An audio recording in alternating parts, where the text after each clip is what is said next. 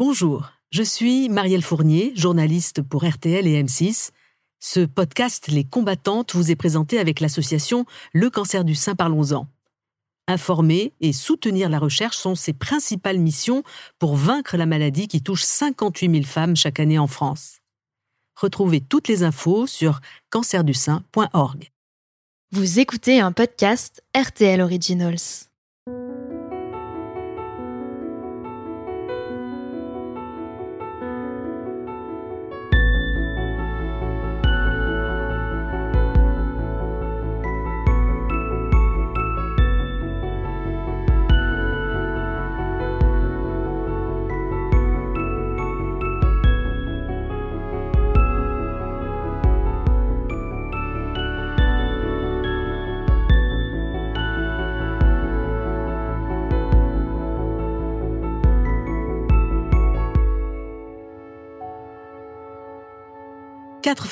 Lillison, Aurélie Lamy, Viviane et Géraldine Dormois, racontent l'épreuve du cancer du sein. Quatre témoignages sincères pour partager avec nous les hauts et les bas de la maladie. La peur de mourir, les traitements qu'on supporte de plus en plus mal et puis l'espoir, l'espoir de vaincre la maladie. Vous écoutez Les Combattantes, un podcast RTL Originals en quatre épisodes. Ben, vite, quand on m'a retiré un téton et après, quand on m'a retiré les seins, j'ai bien compris qu'être une femme, c'était pas des seins. D'ailleurs, c'était pas des ovaires, ni, euh, ni un utérus. C'était autre chose. C'était une façon d'être, une façon de se tenir, une façon. En fait, c'était moi qui décidais que j'étais une femme. C'est parce que trop de femmes découvrent chaque année qu'elles ont un cancer du sein que j'ai voulu rencontrer celles qui se battent au quotidien alors que rien dans leur vie ne leur laissait présager une telle épreuve. Ça vous tombe dessus du jour au lendemain. Alors comment, dans ce cas-là, devenir un bon petit soldat pour gagner la bataille? Le cancer du sein est le plus répandu et le plus mortel aussi, 12 000 décès par an. Le taux de mortalité est en baisse depuis 15 ans parce que la médecine et la recherche progressent. Mais c'est encore trop. Alors Octobre Rose, la grande campagne de prévention de l'association Le cancer du sein Parlons-en, nous bouscule et nous pousse à nous mobiliser car nous sommes tous et toutes concernés. Aujourd'hui, il m'a paru capital de parler des rapports qu'on a avec son corps quand on lutte contre la maladie. Plusieurs femmes, Viviane, Aurélie Lamy, Lillison et Géraldine Dormois, vont nous raconter comment elles ont changé au fil des mois. Certaines encaissent bien, quand d'autres baissent les bras. Souvent d'ailleurs la chimio est mal supportée, elle provoque des nausées, une grande fatigue, la perte des cheveux, tout un cheminement que la créatrice de BD, Lillison, connaît bien. À 29 ans, ses médecins lui diagnostiquent un cancer du sein et très vite, ses traitements commencent. La première chimio, c'était ketchup et moutarde. Il y avait un produit rouge, un produit jaune. Je pensais vraiment que le produit allait agir tout de suite que j'allais vraiment euh, tout de suite avoir envie de vomir et tout, mais pas du tout. On a tellement d'appréhension face à ces effets secondaires que euh, j'étais vraiment euh, avec mon chronomètre, mon carnet en train de me dire allez, est-ce que, est que quand est-ce que ça arrive? Est-ce que ça va être là, là, là? Et alors qu'en fait, c'est venu que le lendemain. Et ça arrive comment? Tout doucement? Ouais, tout doucement, de la fatigue. J'avais prévu de refaire toute ma culture cinématographique pendant ma chimio. Donc j'ai commencé à regarder un reportage et que j'ai par la suite regardé dix fois parce que je ne comprenais pas du tout ce qui se passait en fait. Vraiment, mon cerveau était, arrivait pas quoi. Embué. Embué, complètement embué. Pour affronter le mieux possible l'épreuve de la chimiothérapie, certaines, comme Viviane, cette femme de 56 ans qui a un cancer triple négatif, veulent s'occuper l'esprit. Le hic, c'est que le corps et le mental n'obéissent pas comme elles le voudraient. Alors j'avais tout préparé, j'avais amené euh, une paire de grosses chaussettes pour me mettre à l'aise, j'avais amené des bouquins, j'avais amené euh, ma tablette, euh, de quoi boire, quelques fruits. et puis en fait, j'ai pas pu lire parce que très vite j'avais la tête qui tournait. Moi, j'avais une sensation d'ébriété. C'est comme si tous les 15 jours, on me mettait la tête sous un tonneau de whisky, qu'on m'obligeait à prendre une, énorme cuite. Et je sortais de là avec euh, envie de vomir, euh, les yeux explosés, les jambes qui tenaient pas. Et puis, euh, il faut à peu près deux à trois jours pour s'en remettre. Enfin, en ce qui me concerne, c'était ça. Pendant deux, trois jours, vous buvez de l'eau, du thé, vous mangez, allez, on va dire, des kiwis, enfin, tout ce qui va vous permettre de pas vomir. Puis on vous donne évidemment des antiémétiques et de la cortisone pour supporter tout ça. Et puis au bout de, au bout de, allez, on va dire de 4-5 jours, là, vous pouvez quand même commencer à sortir de chez vous et, à sortir dans la rue euh, en étant accompagné. C'est préférable. Moi, j'ai été euh, excessivement malade, c'est-à-dire qu'après la deuxième euh, grosse chimiothérapie, j'ai mon corps qui a eu du mal à supporter et c'est un point un peu sur lequel je trouve qu'on pourrait faire des, progrès euh, parce que moi j'ai vraiment cru en une nuit euh, que j'allais euh, pas voir le jour se lever. Aurélie Lamy a 43 ans, elle est mère de deux ados. Il y a tout juste un an, son cancer du sein a été diagnostiqué. En fait, on est d'abord on a le corps, la température qui baisse, donc j'ai eu très très froid. tout ça vers évidemment 4 heures, 5 heures du matin des nausées, euh, plus que des nausées, mais on a tellement d'antivomitifs qu'en fait on peut plus vomir, mais on peut pas non plus boire. Des douleurs atroces euh, aux genoux, euh, aux bras, voilà, aux poumons. Donc on a même du mal à respirer. Donc ça m'a valu d'aller à l'hôpital à 7h30 un matin en pyjama avec ma carte vitale et ma carte bleue. Puis j'ai cru que j'allais y passer surtout. La première séance, vous avez encore vos cheveux. Viviane alors maintenant, vous vous rendez bien compte que ça commence à tomber, qu'il y a beaucoup de cheveux sur l'oreiller le matin en se réveillant. Enfin bon, voilà quoi. Euh, on m'avait conseillé de les couper, donc je, m'étais fait faire une petite coupe euh, sympa. Mais bon, je voyais bien que ça allait pas durer quoi. Et euh, à l'issue de la deuxième séance de chimio, bah, je suis rentrée chez moi. Le lendemain, je me lève, je rentre dans la salle de bain, je passe le peigne. Et là, tous les cheveux sont restés accrochés au peigne. Et je me suis retrouvée avec un énorme trou. Et là, ma fille est passée, elle a fait oula. Bon, eh ben, on va sortir la tondeuse. Hein. Et donc, elle a sorti la tondeuse et elle m'a rasé la tête parce que euh, je ne voulais pas avoir des endroits avec des cheveux, des endroits sans cheveux. Et donc, j'ai découvert mon crâne. Et puis, euh, ben, je l'ai pas trouvé moche. non, c'est vrai. Et euh, je vous avoue que euh, si c'était pas le regard des gens, si c'était pas la gêne que je pouvais provoquer en me baladant tête nue, ça m'aurait pas gêné de me balader tête nue, le crâne rasé. Moi, j'ai deux adolescents qui ont eux des cheveux longs, puisque ça les amuse beaucoup d'avoir des cheveux longs en ce moment. Aurélie Lamy. Et euh, ils étaient vraiment trop longs un jour, donc je leur ai dit euh, franchement c'est pas possible. Pour l'école, il va falloir aller chez le coiffeur parce que vos cheveux c'est vraiment un problème. Et le plus jeune m'a regardé droit dans les yeux et il m'a dit pas autant que toi. Et heureusement, j'ai rigolé. Est-ce qu'il y a un sentiment de honte, justement, par rapport à ces cheveux qui partent? Oui, parce qu'on est dans des euh, standards de beauté, parce que euh, on vit dans des sociétés de l'image. Euh, en plus, en travaillant dans moi-même dans les médias, c'est compliqué. Je, je, salue les femmes, d'ailleurs, qui osent s'afficher sans cheveux. J'en ai vu dans la salle de chimio. elles ont le courage de le faire, tant mieux. Après, on n'est pas toutes égales devant devant ce point, et, et il faut respecter, je pense, la vie de tout le monde.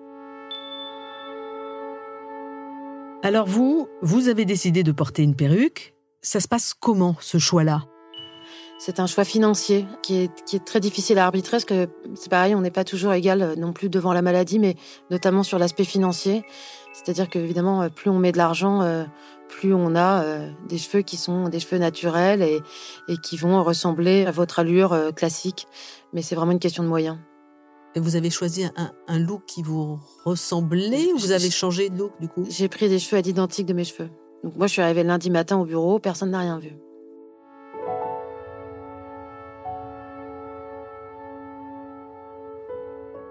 J'avais peur de perdre mes cheveux. Euh, je suis rousse, j'ai les cheveux frisés, euh, je les avais aux épaules. Géraldine Dormois. Euh, ils sont assez constitutifs de ma personnalité et j'ai déjà de base, j'étais toujours obsédée par mes cheveux parce que euh, euh, quand on a les cheveux frisés, on a toujours besoin de d'en prendre soin, de voir comment est-ce qu'on peut améliorer les boucles. Donc euh, j'y pensais de toute façon beaucoup. Et alors là, de me dire que je risquais de ne plus en avoir, c'était c'était très difficile à admettre. J'ai vachement anticipé cette part des cheveux, ça fait quand même peur. Bon, je m'étais rasé la tête avant. Lillison. J'avais oublié que les autres poils allaient tomber les poils euh, de, ma vulve sont tombés et je me suis dit ah bon bah en fait ça c'est plutôt cool ça. Et ça personne ne le dit jamais. Bah non on pense qu'aux cheveux, euh, on pense pas aux autres poils. Il y a ce que tout le monde voit, comme les cheveux, et ce qu'on est seul à ressentir dans sa chair quand il faut enlever un sein. Une épreuve qui a été la première étape du traitement de la journaliste Géraldine Dormois en 2017. Dès le départ, dès l'annonce, euh, senti que j'avais la chance que mon cancer soit dans un organe qui n'était pas vital. Et que donc, euh, eh ben oui, j'allais vivre euh, sans ce sein euh, s'il était atteint d'un cancer. Et s'il fallait en passer par là pour pouvoir continuer à vivre avec mon mari, mon fils, eh ben on y allait. Et en fait, à partir du moment où on, m'a dit que j'allais avoir une mastectomie, j'étais dans l'action. Je, venais de passer plusieurs jours à gamberger, à me demander à quelle sauce j'allais être mangée. Je n'en pouvais plus de l'attente. Et donc, c'était comme un ressort euh, complètement serré. Et tout d'un coup, on me disait, il va y avoir une mastectomie. Et ben, ok, ok, on y va, on y va. Et je veux, euh, je veux que l'opération soit programmée le plus rapidement possible pour me débarrasser de ça.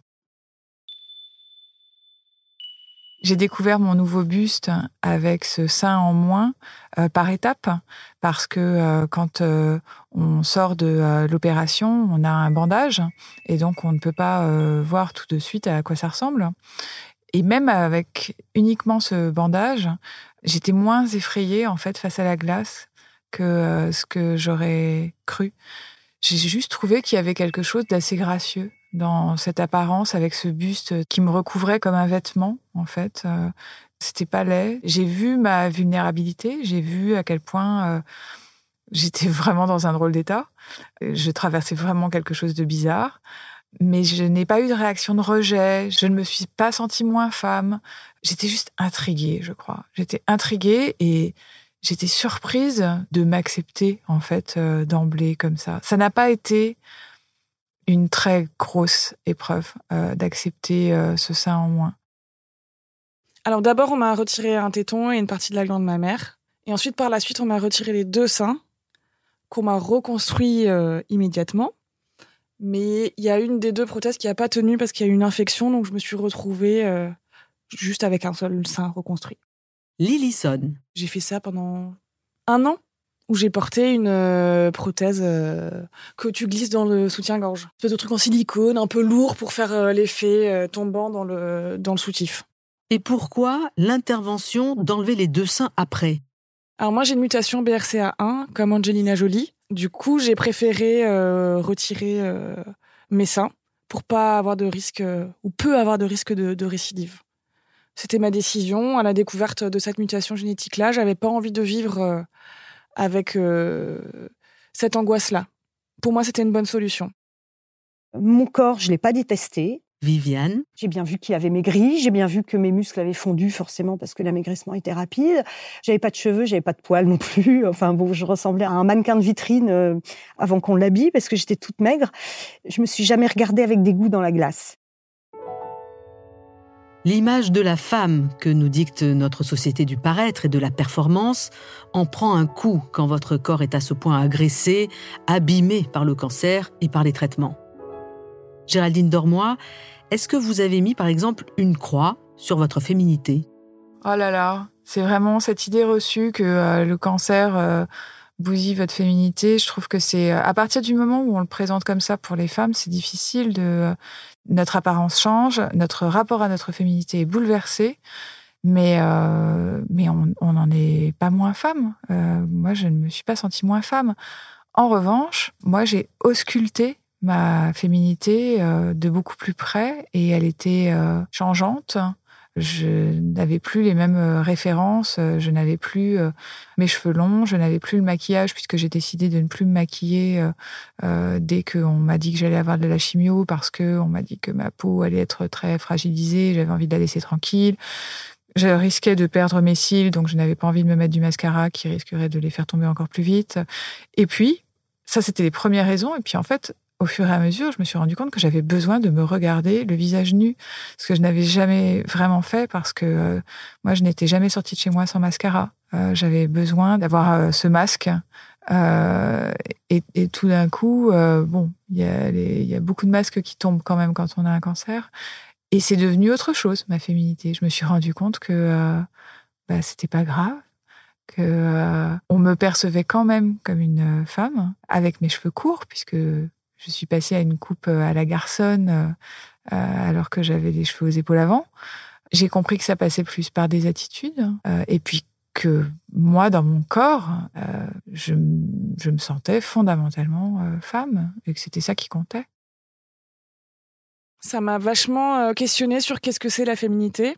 Est-ce que c'est des seins qui définissent le fait que je sois une femme? C'est clairement ça qui a fait naître mon combat féministe. Lillison en fait, avant, euh, je veux dire, euh, euh, j'étais confite dans mon statut de blanche, éduquée, d'un milieu modeste, mais en tout cas, j'étais pas défavorisée. Et je m'étais jamais vraiment posé ces questions-là, ces injonctions sur le corps de la femme. Et là, tout d'un coup, cette maladie, ça m'a démoulée. Tout d'un coup, j'étais anormale. Et c'est là que je me suis vraiment rendu compte de ces injonctions-là. J'avais pas du tout envie de les supporter pendant que j'étais malade pourquoi euh, je suis obligée d'avoir un beau teint euh, en chimio? Non, j'avais un sale teint, j'étais moche, euh, enfin moche. En tout cas, c'est pas grave. ce moment-là, pour moi, il était fait pour faire ma chimio et être bien, essayer d'être bien avec moi-même et traverser ce, ce moment-là. Et j'ai passé beaucoup de temps dans ma salle de bain à me regarder et j'ai passé aussi beaucoup de temps à me dessiner, puisque dans ma BD, je me représente. Et dessiner mon corps, dessiner l'évolution de mon corps, ça m'a vachement permis de me le réapproprier. Déjà de comprendre qu'il avait changé, euh, un sein en moins, une cicatrice en plus, euh, des formes différentes. Et vraiment, le dessin, ça m'a énormément aidé. Et le toucher aussi. Et après, euh, c'est difficile par rapport à son partenaire. Je pense que parce que moi, j'acceptais mon corps et que je me trouvais belle, du coup, pour lui, c'était normal. Et du coup, il m'a trouvé belle aussi. Mais ça peut aussi être à travers de son partenaire qui nous trouve belle qu'on va se ressentir belle aussi. C'est pas évident ces changements corporels là. Est-ce que vous avez pu avoir des rapports sexuels pendant votre traitement, Viviane? Peut-être qu'il y en a qui peuvent, mais euh, je pense qu'il y a un temps pour tout. D'abord parce que on est tellement euh, tous orientés vers les soins, vers la guérison, en fait, euh, on n'y a même pas pensé. Vous, vous me posez la question. Les médecins ne m'ont jamais posé la question. Alors, est-ce que c'est parce que c'est tabou Est-ce que parce que on, vit tous des choses différentes et que c'est peut-être pas le moment d'emmerder les gens euh, non plus, euh, à les culpabiliser encore en plus, quoi. Ça aurait pu se faire tout seul. Si ça s'était fait, ça se serait fait tout seul. Il n'y avait pas de contrainte, en fait, par rapport à ça. Alors moi, je parle pour moi, hein, mm. pas du tout envie. Lillison. Enfin, je veux dire, euh, c'est comme euh, faire l'amour pendant euh, une gastro de une semaine, quoi. Sauf que ça dure six mois. Et puis après, moi, je pars du principe que il y a pas d'injonction à faire du sexe obligatoirement, que mon mec n'allait pas partir parce que faisait pas de sexe ensemble. Enfin, je veux dire, six mois, ça va, quoi. Et puis j'allais pas me forcer, alors que je n'avais pas du tout envie. À ce moment-là, c'était pas du tout. Enfin, j'avais pas du tout envie de ça, quoi. Après, ce qui est plus problématique, par exemple, c'est à la fin des traitements, souvent, les femmes, elles ont une hormonothérapie quand elles ont un cancer hormonodépendant. Et là, ça vient jouer dans les hormones et euh, il y a beaucoup de sécheresse vaginale, de baisse de libido. Et dans la vie de tous les jours, c'est hyper compliqué à gérer parce que bah, le sexe, c'est quand même bien. On a envie de faire du sexe quand même. Mais quand t'as pas envie, quand en plus t'as plein de sécheresse, que ça fait mal, et c'est des effets secondaires qui sont très peu euh, pris en charge par les médecins déjà parce que c'est dur de leur en parler parce qu'on n'est pas toujours à l'aise, c'est souvent des hommes, qu'on les voit parfois une fois par an ou deux fois par an, donc on n'ose pas forcément en parler, et qu'il n'y a rien qui est mis en place pour ça, malheureusement. Donc on se donne un peu des conseils entre nous. C'est sûr qu'entre patientes, on arrive plus à en parler, mais c'est pas un sujet euh, qui paraît important. Alors que chez les hommes, dans le cancer de la prostate, l'érection est quand même un des sujets principaux, quoi. Et ça me révolte un petit peu l'absence de désir, ça, ça n'est pas euh, si problématique pour soi. C'est déstabilisant. Géraldine Dormois. Parce que bah, moi, je ne connaissais pas ça avant, mais euh, qu'est-ce qu'on peut euh, regretter de quelque chose que de toute façon on n'a pas C'était plus dans, dans rapport avec, avec mon mari que, bon, j'étais. Je, je, me demandais un peu comment est-ce que lui vivait les choses. Ce qu'il y a de, ce qu'il y a d'extraordinaire, euh, en tout cas nous, ce qui, s'est passé, c'est que euh, on a été d'autant plus tendres l'un envers l'autre. C'est que euh, on sentait que ça ne pouvait plus être des rapports sexuels classiques parce que il y avait cette condition physique qui changeait, parce que j'avais la tête prise de, plein de manières différentes. Mais on s'est on s'est fait énormément de câlins, on s'est fait énormément de baisers, on était très proches et il y avait une complicité euh, qui n'en a été que renforcée en fait. Donc euh, c'était c'était pas si dramatique. Dans le prochain épisode, nous vous parlerons du rapport aux autres. Comment Lily Viviane, Géraldine Dormois et Aurélie Lamy ont géré la maladie avec et grâce à leurs proches. Et comment certaines ont jonglé entre rendez-vous professionnels et rendez-vous médicaux. Vous pouvez écouter cet épisode des combattantes et tous les autres podcasts RTL Originals sur rtl.fr. À bientôt.